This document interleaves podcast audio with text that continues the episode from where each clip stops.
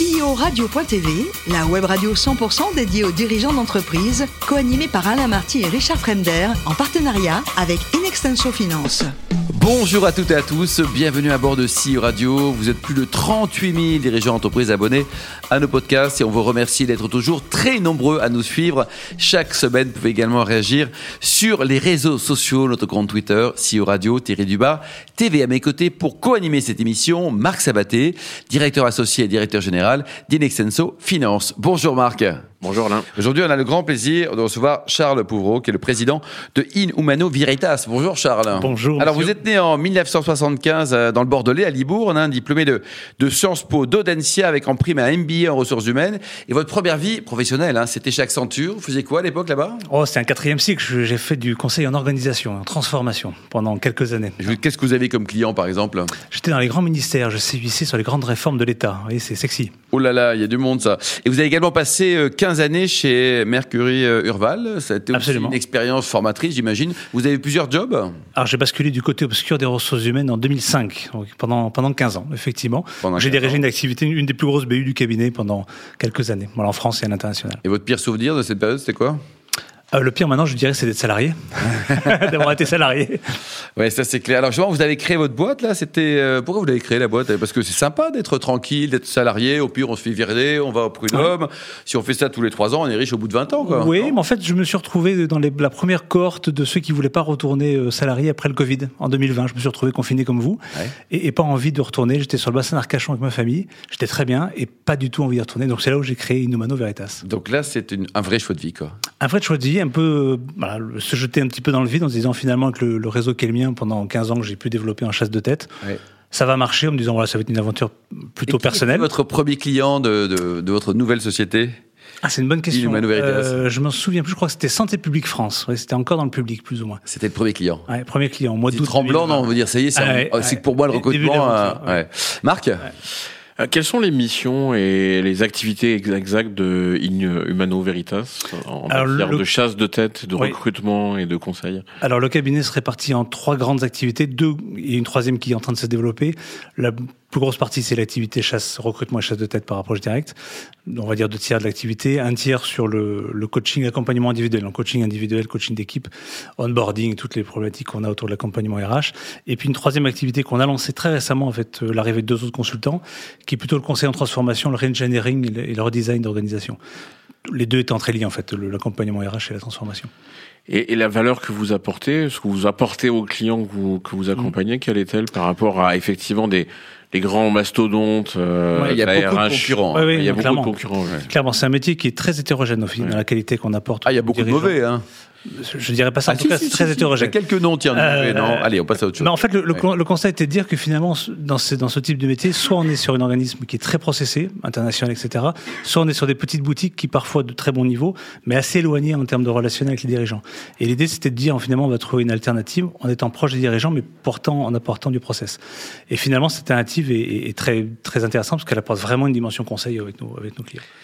Il y a beaucoup d'innovation dans, dans, le, dans ces métiers de la RH. On a vu passer euh, euh, la co-dirigence, euh, les, euh, les, les, qu'on appelle ça, les operating partners. euh, euh, il y a eu tout le mouvement de, de rachat d'entreprises par des salariés issus, des, issus des groupes. Quel, quel regard portez-vous sur ce marché et la créativité dans le monde de la RH aujourd'hui? Il y a ça- on pourrait avoir deux heures pour en parler, mais effectivement, trois euh, trois heures. Euh, la les gouvernances, les modes de gouvernance évoluent énormément. C'est lié aussi par rapport à ceux qui arrivent sur une génération qui, ont, qui prennent des responsabilités à 40-45 ans, qui sont marqués depuis les 4-5 dernières années par ce qui s'est passé, parce qu'on a tous vécu. Euh, donc ça, ça bouscule pas mal les choses. Et puis les innovations se font aussi beaucoup sur le sourcing des candidats de valeur. C'est-à-dire qu'aujourd'hui, on a vraiment un vrai souci pour avoir des candidats La guerre des talents. ah non, mais c'est un, c'est un enfer. Alors la question se pose sur finalement, est-ce qu'on va sur des, des enjeux de- d'intelligence artificielle, ce genre de choses Ouais. J'avoue, que je suis un peu sceptique euh, dans le sens où euh, finalement il y a d'autres choses qui se jouent que le pur, euh, la pure compétence technique. Euh, Donc ça veut dire que demain, on remplace Marc Sabaté par un robot, ça marche pas? Faudra tenter, faudra voir. pense- Un robot je catalan. Je pense que ça peut marcher. V- votre public est essentiellement un public de dirigeants, Oui. donc de, de cadres supérieurs par définition. Oui. Donc, et vos clients, donc des entreprises qui cherchent quoi, de, à renforcer leur management ou à recruter leurs futurs directeurs généraux Ah, ça peut être les deux. On est effectivement mandaté parfois dans le cadre de fonds, des fonds qui font appel à nous dans le cadre euh, d'investissement de, enfin comment dire, de- d'entrée au capital, soit en major, soit en minot d'ailleurs, et qui effectivement nous interrogent de plus en plus sur une analyse de la gouvernance. C'est en train d'arriver assez fort. Et puis derrière, en fait, suscite notre nom pour pour les aider en recrutement. On en a vu en, a vu en 2022. Alors il y a une, forme d'érosion euh, du marché euh, des opérations LBO liée à la, la fin de cette période un peu de croissance de 2021. Enfin l'année 2022 a été un peu, euh, un peu plus ralentie en termes de LBO. Est-ce que ça pèse sur vos activités? L'espèce de ralentissement euh, non, de parce ces que opérations on est une petite boutique, on est neuf hein, aujourd'hui, donc si vous voulez, on n'est pas impacté par des coûts de structure énormes comme peuvent être d'autres concurrents au niveau international. Donc, Basé à Paris, mais vous opérez au niveau Oui. national, quoi. alors pour l'instant, on est basé à Paris. On est en train de regarder sur euh, ouverture sur Bordeaux, sur Lyon. Très bien. Et l'international, vous n'avez pas envie de rejoindre un réseau? C'est très à la mode, ça. Eh ben oui, oui, mais ça viendra. Je, c'est au gré des rencontres que ça se fait. Absolument. Marc?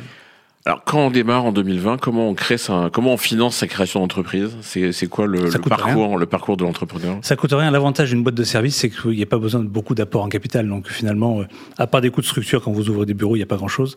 Et puis après, ça se fait au fur et à mesure des missions et que, que vous rentrez dans le cabinet qui vous permet de, de pas, grandir. pas de gros BFR à financer. Non, non, non, euh, c'est gros avantage, effectivement. Après, vous avez des investissements qui sont liés à, à la production, à le fait de faire notre mission, mais les investissements sont pas, sont pas énormes.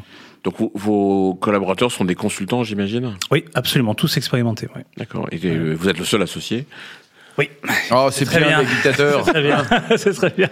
La démocratie pas durer. organisée, quoi, ouais. Alors je vais piquer la question à Alain. Comment on, comment on vit euh, à la fois le monde du vin et le monde de la RH Écoutez, ça me permet de garder les pieds sur terre. Alors, expliquez-nous. Donc, vous êtes aussi vigneron, vous avez plein de casquettes. Voilà. Oui, en fait, j'ai partagé ma vie beaucoup entre Paris et Bordeaux pendant quelques années, parce que j'avais d'autres engagements sur le territoire. Mais effectivement, j'ai la chance de porter le- la transmission d'une une propriété viticole en Bordelais, quatrième génération. Quatrième génération, quoi. Il y a 40 Alors, comment 40 s'appelle le château, alors? Château d'Alem, Château d'Alem. En quelle appellation? Appellation Fronsac, en rive droite, Saint-Émilion, Pomerol et, et- C'est un peu du Saint-Émilion de Polonrol en mieux, Fronsac, c'est ça? Je trouve. Absolument. Et absolument. vous avez combien d'hectares au total? 40 hectares. Ah oui, donc c'est une grande propriété, quoi. Ouais, c'est sur la rive droite, c'est une grande propriété, donc ça m'occupe euh, pas mal. Ouais, et donc ça, vous avez trouvé le temps. Vous bossez tout le temps, la semaine à Paris, euh, dans les RH, et puis le week-end. euh, Ouais. Je comprends votre femme. Comme c'est, c'est... Et alors racontez-nous, vous êtes aussi proche de, de 60 000 rebonds, c'est ça Vous avez fait beaucoup de choses? Oui, alors malheureusement, euh, Guillaume Muliez est, est décédé récemment, qui était président de, oui. de, Oui. voilà, de 60 000 euros. Moi, je, je suis un membre fondateur en fait de l'association qu'on avait montée avec Philippe Rambaud à l'époque. Vous nous rappelez le concept? Alors 60 000 euros, c'est en fait, on faisait le constat qu'il y avait 60 000 défaillances d'entreprises par an, et on avait des gens de grande valeur qui avaient fait faillite, et que pour autant en France, on les considérait comme euh, Ah, des parias, des renégats, voilà. c'était- Ce qui n'est pas le cas aux États-Unis. Et donc l'idée, c'était de dire, on va aider ces entrepreneurs à rebondir, Oui. d'abord se reconstruire, et puis après se relancer sur un projet entrepreneurial ou salarié, peu importe, mais les aider à se, à se relancer. Donc on a, euh, avec, un, avec Philippe Rambaud, lancé tout un dispositif autour de ces entrepreneurs euh, défaits, entre guillemets, pour les aider à rebondir. Et c'est une association qui a pris une ampleur nationale maintenant, qui est absolument fantastique parce qu'il y a des, rencontres euh, folles et surtout des gens de talent.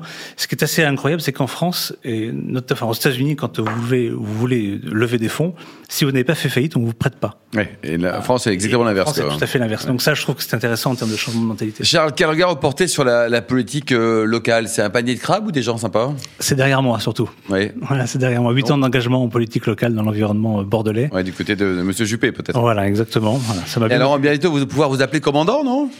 Commandant de réserve, oui, effectivement. Eh ben, c'est bien. Qu'est-ce que c'est ça? C'est quelque chose qui avait été lancé par euh, mémoire il y a très longtemps? Oui, et puis j'ai la chance d'accompagner le, on va dire le, le chef d'état-major de l'armée de terre pour euh, sélectionner les, ce qu'on appelle les OGX, donc les officiers généraux, les lieutenants-colonels, colonels et généraux de l'armée de terre. Et ça, c'est porteur, c'est-à-dire que quand euh, il y a des campagnes de pub, euh, on va spontanément vers l'armée ou alors faut encore se battre? En Non, expliquant non, non. nous existons, nous sommes des gens bien. Non, non, non, l'armée en fait est assez sexy finalement. Bon, le travail que je fais est un travail de l'ombre, hein, si je suis pas là pour. Mais vraiment, c'est intéressant de rentrer dans cette mécanique qui est vraiment de très très haut niveau. Et on parle de parité, il y a beaucoup de femmes qui candidatent pour rejoindre euh, l'armée française ou encore il y a encore un petit peu de, de travail, quoi? Il y a encore un peu de travail, oui. Oui? Oui, surtout au niveau des OGX, il y a encore euh, la- la- les femmes vont prendre toute leur place encore. Alors vous pratiquez le, le tennis, vous êtes en, en troisième série, le, le Ouais. Français qui va gagner Roland Garros, là, le prochain Roland Garros, est-ce qu'il est déjà né ou est-ce qu'on va en attendre quelques décennies encore? Je crois qu'il est encore en pouponnière.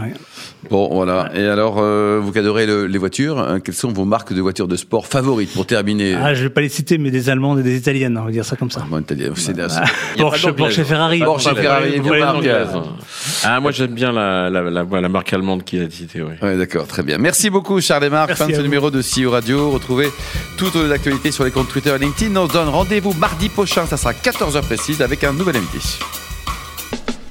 L'invité de la semaine de CEO Radio, une production B2B Radio.tv en partenariat avec Inextenso Finance.